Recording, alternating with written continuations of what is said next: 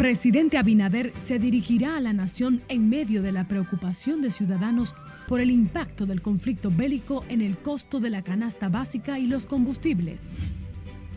Ministro de la Presidencia adelanta, el gobierno deberá buscar más de 30 mil millones de pesos para subsidiar la factura petrolera en este año debido a los efectos de la crisis. Vicepresidenta de la Asociación de Industrias dice inestabilidad en el costo internacional del petróleo y las materias primas obliga a reformular el presupuesto.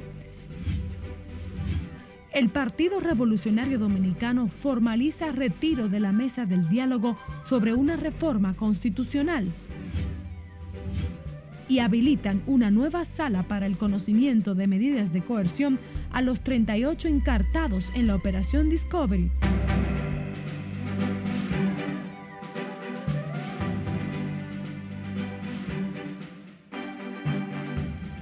Muy buenas tardes, bienvenidos, bienvenidas a Noticias RNN Primera Emisión. María Cristina Rodríguez les acompaña y es un honor informarles en nombre del equipo.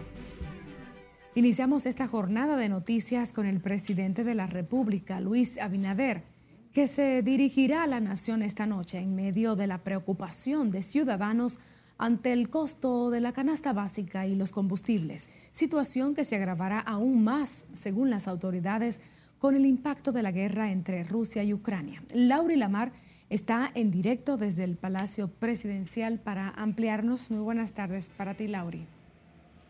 Gracias, buenas tardes. El tema económico mantiene preocupados a ciudadanos ante la crisis mundial que continúa incidiendo en el país. Que aquí los productos alimenticios están demasiado caros. Para este lunes, el presidente Luis Abinader tiene pautado dirigirse a la nación y ciudadanos consultados tienen las expectativas de que el mandatario pudiera referirse al alto costo de la canasta básica y el precio de los combustibles. El alto costo de la vida, los combustibles. Otro tema, la delincuencia que está azotando este país. Porque la situación económica que uno está viviendo ahora, ahora mismo está muy caro. Todo aquí está muy caro. Entonces los, los, los consumidores estamos sufriendo eso porque los dueños del colmado, las farmacias están vendiendo, están vendiendo como ellos desean. Asimismo, los ciudadanos reconocieron que actualmente el conflicto entre Rusia y Ucrania repercute en el mercado nacional, por lo que están optimistas en que el gobierno buscará medidas para mitigar los efectos de esta crisis en familias vulnerables. Yo diría que sí, que el ciudadano presidente va a mendigar en cuanto a eso, es la palabra emplear, en cuanto a esa crisis y va a hacer con su esfuerzo, con la ayuda de Dios, para que todo salga bien para la población y le va a buscar solución a esos problemas. Porque toda medida que él tiene con muchos empresarios, dándole el subsidio, que le quiten esos subsidios a esos, a, chupasangre. La presidencia de la República informó que el presidente Abinader hablará a la nación a las 9 de la noche. El mensaje del jefe de Estado será difundido a través de varios medios de comunicación, que incluye cadena de radio, televisión y redes sociales. De mi parte es todo retorno al estudio. Muchísimas gracias, Lauri Lamar, desde el Palacio Nacional. De su lado, el ministro de la Presidencia, Lisandro Macarrulla, asegura que el gobierno trata de aminorar la incidencia del precio del petróleo en el costo de la vida de los dominicanos, pero advierte que será imposible evitar que la población sufra esos impactos. Nelson Mateo con los detalles. Eh, bueno, así como van las cosas, es difícil proyectarlo porque el petróleo sube todos los días. La situación internacional producto de la invasión rusa en Ucrania y su impacto en la economía del mundo preocupa al gobierno dominicano. Me imagino que esta noche nos hablará de la situación eh, que está sucediendo en el mundo y cómo va a repercutir aquí en la República Dominicana y, y las medidas que él tomará para tratar de que el impacto sea lo menos posible en, la República Dominicana. Según el ministro de la Presidencia, el Estado dominicano trabaja anticipadamente para minorar la incidencia del alto costo de los combustibles en la canasta familiar. Eso es lo que está haciendo el Estado dominicano para evitar que la gente menos, eh, de menos ingresos sufran lo menos posible. No es que no van a sufrir, porque es un problema mundial y la República Dominicana tiene sus recursos limitados, pero dentro de esa limitación se está tratando de hacer lo mejor posible para que los menos pudientes sean los menos impactados por la crisis. Macarrulla dio garantías de que el gobierno seguirá asumiendo las alzas de las gasolinas para evitar que el precio del pasaje sea aumentado. Subsidiar a los operadores del transporte. Nosotros estamos ahora mismo subsidiando el combustible que usan los carros públicos para evitar que el pasaje aumente.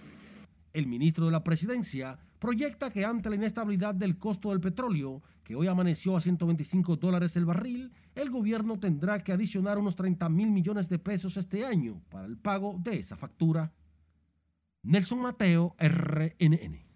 Seguimos con el tema. La vicepresidenta de la Asociación de Industrias de República Dominicana, Circe Almanzar, consideró que la inestabilidad en el costo internacional del petróleo y las materias primas obliga a que el gobierno reformule el presupuesto de este año a los fines de destinar mayores recursos para evitar que esas alzas se traspasen a la población.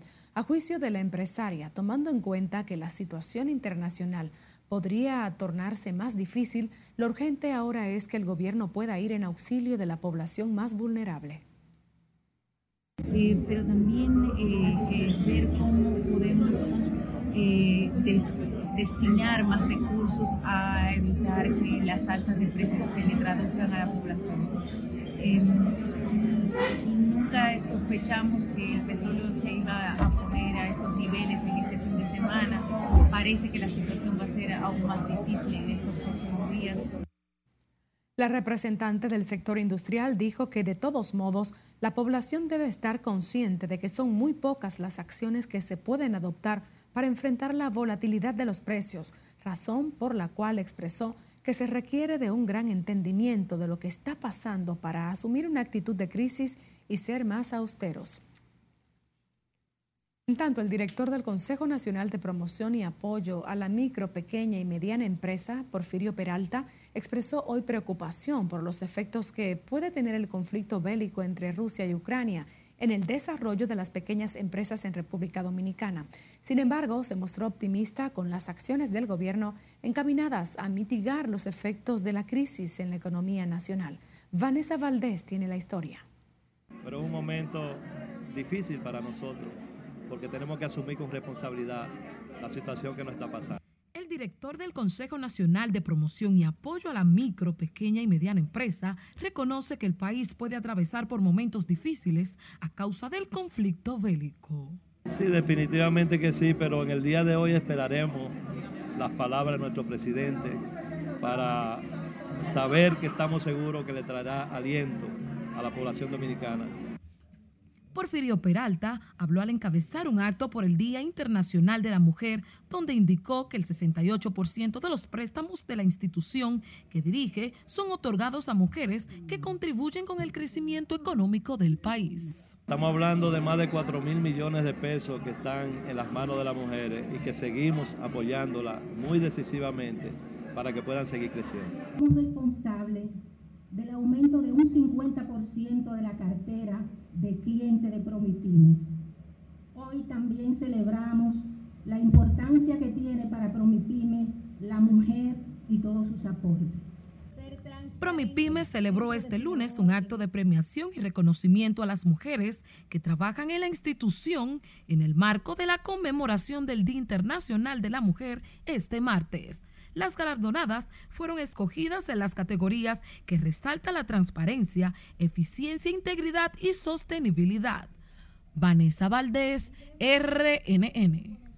Cambiamos de información. El Partido Revolucionario Dominicano anunció este lunes el retiro de la mesa que discute la propuesta de reforma constitucional en el Consejo Económico y Social. Miguel de la Rosa tiene los detalles. El Partido Revolucionario Dominicano continuará participando y apoyando.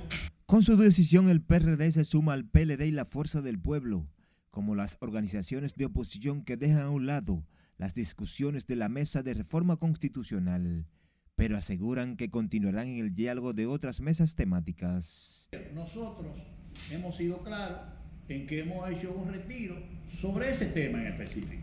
El presidente del Consejo Económico y Social, Rafael Toribio, reconoció que el retiro de la oposición del diálogo pone en peligro las propuestas de una eventual reforma constitucional. El retiro de estos los tres partidos son mayoritarios, pues afecta el diálogo. Pero creo que se están haciendo precisiones muy importantes. Por ejemplo, de lo que se infiere de la declaración del PRD, que pueden tratarse las leyes que tengan que ver con modificaciones. Los PRDistas también rechazaron que estén tratando de boicotear el diálogo de la mesa temática de reforma constitucional. Doña Milagros Ortiz Bosch tiene en agenda eliminar el 50 más 1. Y parece que ella eso la movila en momentos como estos, cuando ve que la oposición ha sido coherente en sentarse en la mesa del diálogo y en apoyar el diálogo. Tanto el PRD como el PLD y la Fuerza del Pueblo aseguran que se retiran de la propuesta de reforma constitucional bajo el argumento de que por el momento no es una prioridad nacional. Miguel de la Rosa, RNN. Hablemos ahora del Consejo de Defensa del ex procurador Jan Alain Rodríguez, que rechazó este lunes la solicitud de prórroga hecha por el Ministerio Público para depositar la acusación formal en el caso Medusa. Para los abogados de Rodríguez, esto demuestra que el órgano persecutor no cuenta con un expediente blindado como había advertido desde inicio del proceso.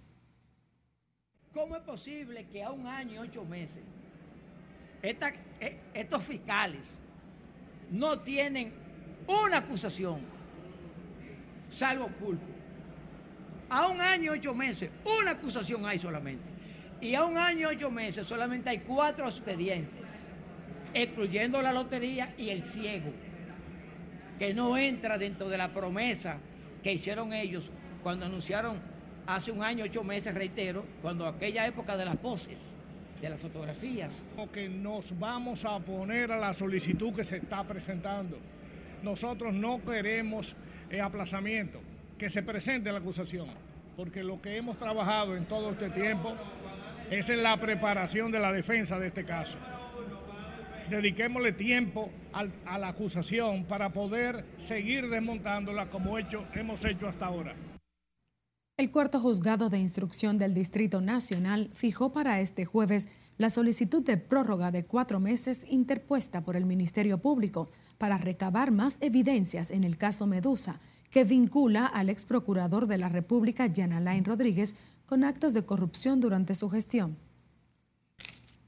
Vamos ahora a Santiago, donde habilitaron una nueva sala para el conocimiento de las medidas de coerción contra los 38 imputados de la Operación Discovery, que, según el Ministerio Público, se dedica en esta ciudad y otros puntos del Cibao a delitos cibernéticos. Junior Marte con más. El expediente de medidas de coerción contra los encartados en la Operación Discovery cuenta con 298 páginas. Es un expediente muy voluminoso, solo este la medida, tiene más de 200 y pico de hojas y hay una memoria que es solo una prueba que el FBI supuestamente solicita, tiene 300 y pico de páginas, es decir, que es un caso muy especial y en esas atenciones nosotros esperamos que el juez que va a conocer la medida también aplique justicia. El Ministerio Público está solicitando declarar el caso complejo y la prisión preventiva de 18 meses. Acusación provisional no la he recibido, por tanto no sé exactamente la imputación que le hacen, pero sí lo vinculan en algo, no le puedo decir a fondo. Hay muchas personas que están en ese expediente que no tienen ninguna participación, ningún vínculo de acuerdo alfático a lo mismo que expresa la Fiscalía. La supuesta red dedicada al ciberdelito a través de call center movía grandes sumas de dineros en dólares de acuerdo al órgano acusador. Por la cantidad de imputados en el caso, la coerción podría tardar más de una semana en conocerse. En Santiago, Junior Marte, RNN. ¿Está usted de acuerdo con que se establezca en la Constitución la real independencia del Ministerio Público? Participe en nuestra encuesta del día en las redes sociales de Noticias RNN y con el hashtag RNN Pregunta. Estamos en Instagram, Twitter, Facebook y YouTube. Vamos a una pausa. Al volver, organizaciones demandan cumplimiento de políticas a favor de las mujeres. Y el Colegio Médico Dominicano advierte con iniciar un plan de lucha frente a los atrasos en el pago de honorarios. Más al volver, siga con Noticias RNN Primera Emisión.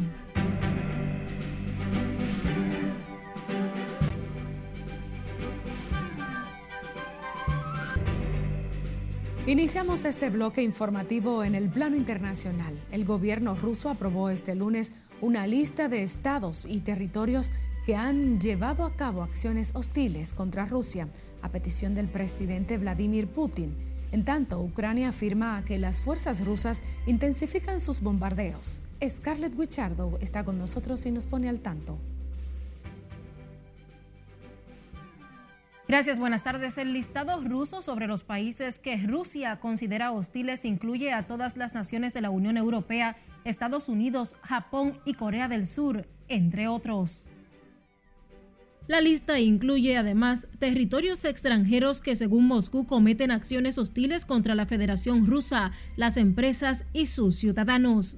Rusia también define como países hostiles a Australia, Albania, Andorra, Gran Bretaña e Islandia, entre otros. A propósito, Rusia anunció otro cese el fuego y la apertura de corredores humanitarios para permitir que los civiles huyeran de Ucrania a partir de este lunes, aunque medidas similares en los últimos días se desmoronaron y las Fuerzas Armadas de Moscú seguían castigando ciudades ucranianas, incluso después del anuncio. Dos cardenales viajarán en los próximos días a Ucrania tras visitar Polonia y Hungría, enviados desde el Vaticano por el Papa Francisco para llevar ayuda a la población ucraniana, informó hoy la Santa Sede, que se ha puesto al servicio de la instauración de la paz. Unos 300 migrantes haitianos llegaron en un barco de madera a Florida, en el sureste de Estados Unidos, indicaron las autoridades de ese país. Al menos 163 de esos migrantes nadaron hasta la costa, dijo el agente de la jefatura fronteriza. Muchos de los migrantes que viajaban en el barco tenían necesidad de atención médica. Y una madre reclamó justicia para su hijo de 11 años luego de que la policía lo esposara mientras montaba su propia bicicleta en Florida, Estados Unidos. De acuerdo con las versiones del hecho, agentes del Departamento de la Policía de la ciudad esposaron a Hamir Bradford tras recibir un aviso sobre una bicicleta robada, detalla en medios locales.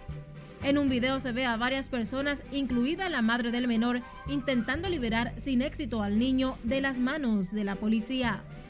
Según la versión policial, el menor fue interrogado en un parque cercano a la zona y luego fue arrestado.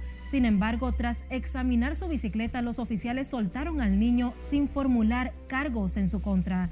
Esto es todo de momento, ahora paso contigo. Muchísimas gracias, Scarlett Guichado. Ahora nosotros aquí vamos al plano local. Activistas del movimiento feminista y de mujeres en República Dominicana demandaron este lunes más justicia para las mujeres del país en los ámbitos económico, político y social. Asimismo, afirmaron que se mantienen en actitud de resistencia y lucha ante la situación que aseguran disminuye la calidad de vida y el ejercicio ciudadano de las mujeres dominicanas.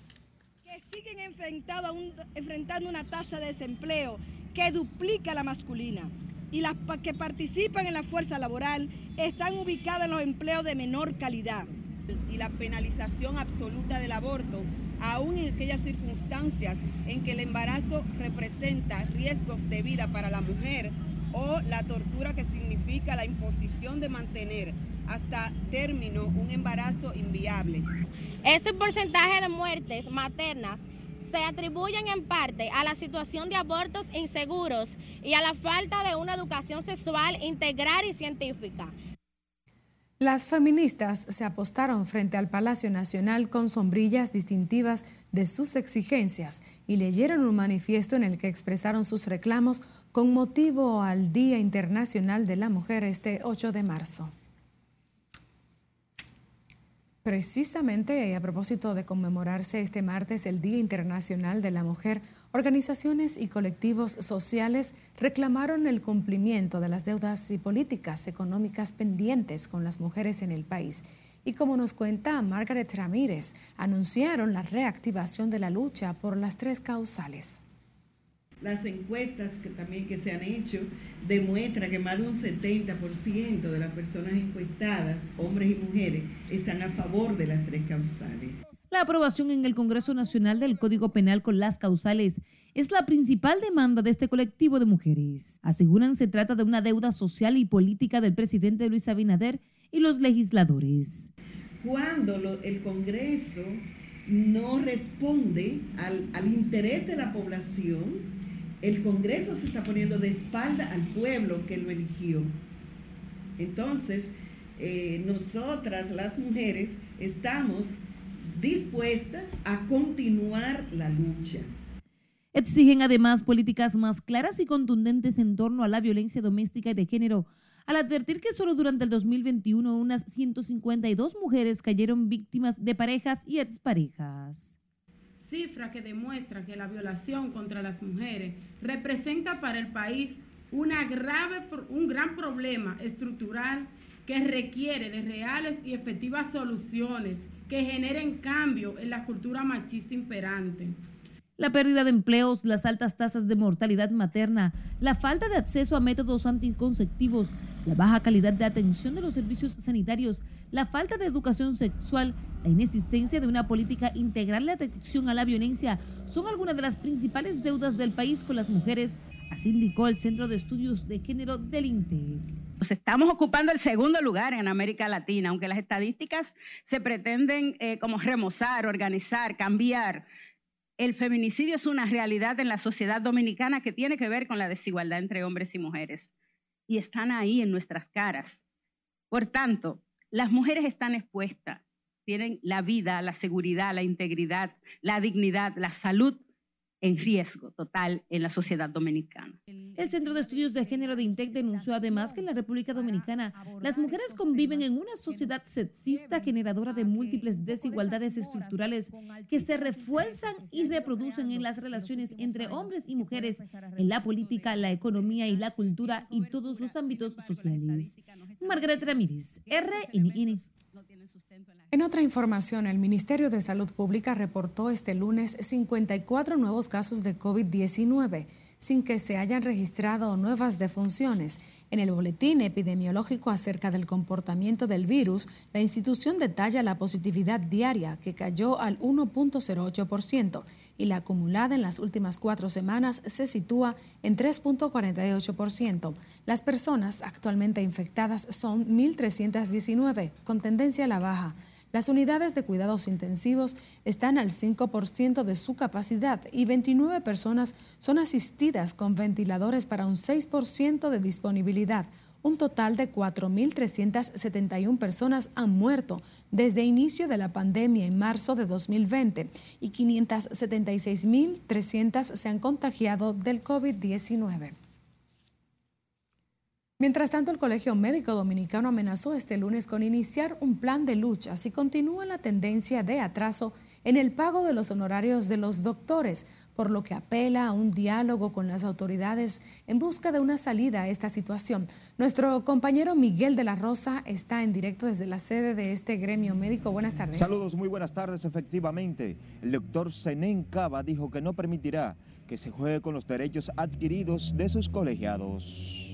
A partir de esta rueda de prensa, no hay ministerio, no hay ley posible que conculte derechos según el presidente del gremio médico, el retraso en los pagos de los honorarios de los galenos se ha agudizado en los últimos meses y responsabilizaron al Ministerio de Administración Pública de la situación.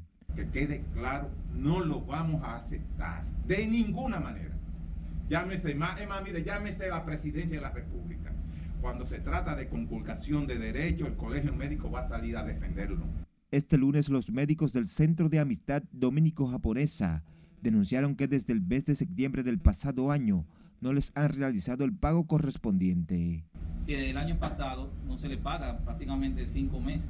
Y es importante recalcar que yo creo que ustedes sepan que Semadoja es el único centro especializado en imágenes que cuenta el Servicio Nacional de Salud para los pacientes pobres. Los médicos de Semadoja denunciaron que la tardanza del pago de sus incentivos se produce pese a la gran cantidad de pacientes que diariamente atienden. Somos 10 en total, nosotros hace unos 10 años aproximadamente, llevamos un contrato donde nuestro sueldo se disminuyó para trabajar productividad. Nosotros, de acuerdo a cada estudio que hacemos, tenemos un porcentaje. El presidente del Colegio Médico denunció que la tardanza en los pagos de los incentivos a los doctores se produce pese a los acuerdos firmados con el gobierno.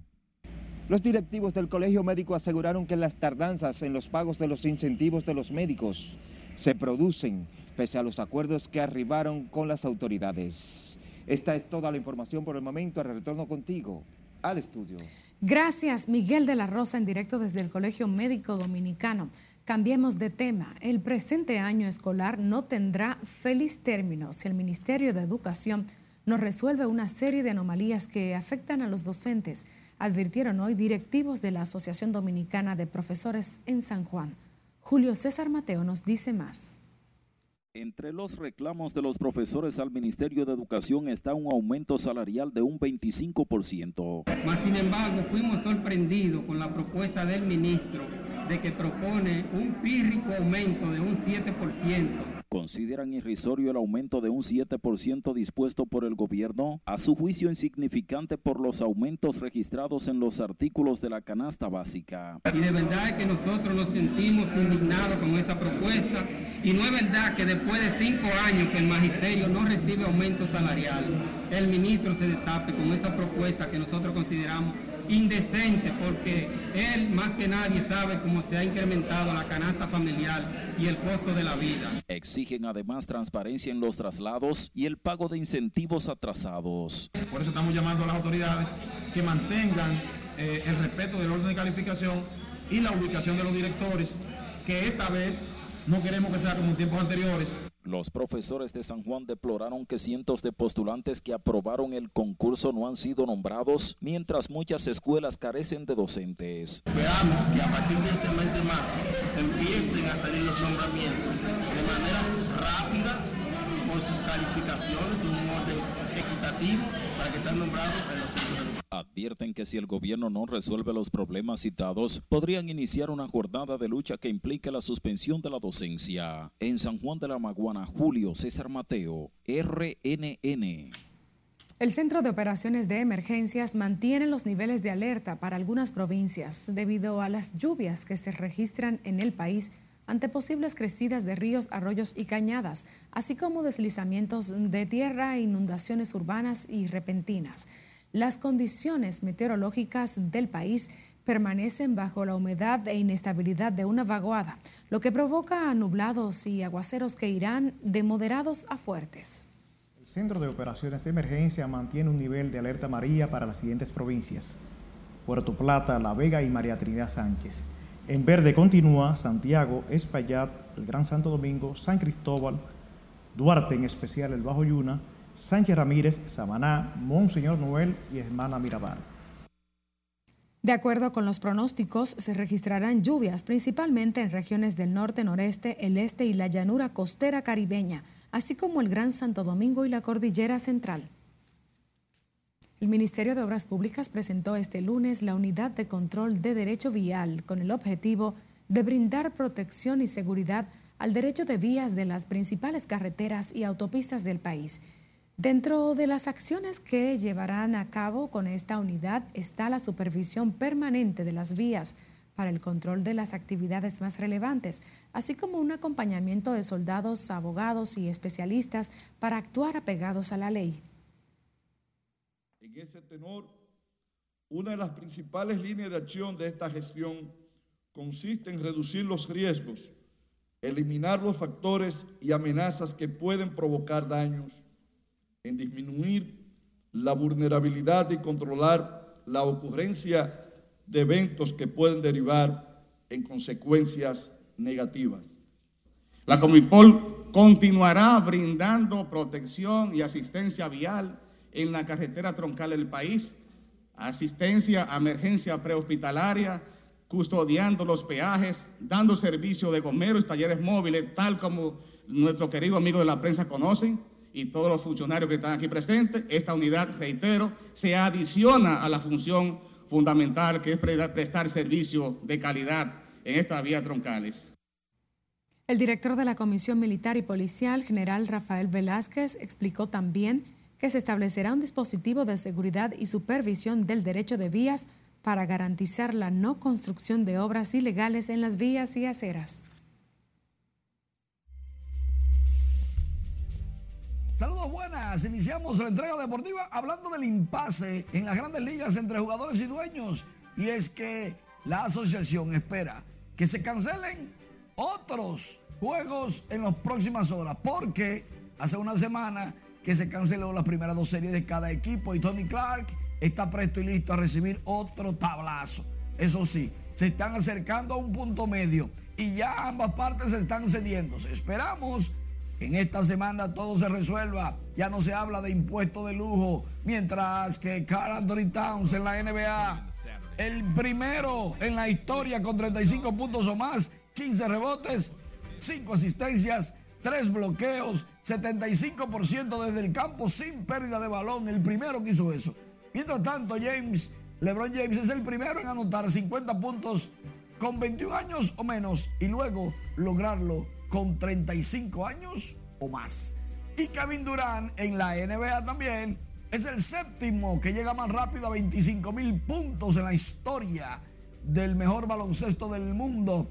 Y en Puerto Plata, en Playa Encuentro Cabarete, Manuel Selman logra una ola de 8 puntos y es el campeón de la parada dominicana de la Liga Mundial de Surf que por primera vez se celebró en playas quisqueyanas. Selman corrió o participó con la bandera chilena dominicana. Chilena, pero nacido, criado y aprendió a surfear en República Dominicana. Increíble. Mientras tanto, esto es todo. Regreso contigo, María Cristina. Muchísimas gracias Manuel por tu reporte bien actualizado como siempre. Nosotros aquí nos despedimos agradecidos de su compañía. Muy buenas tardes. Bye.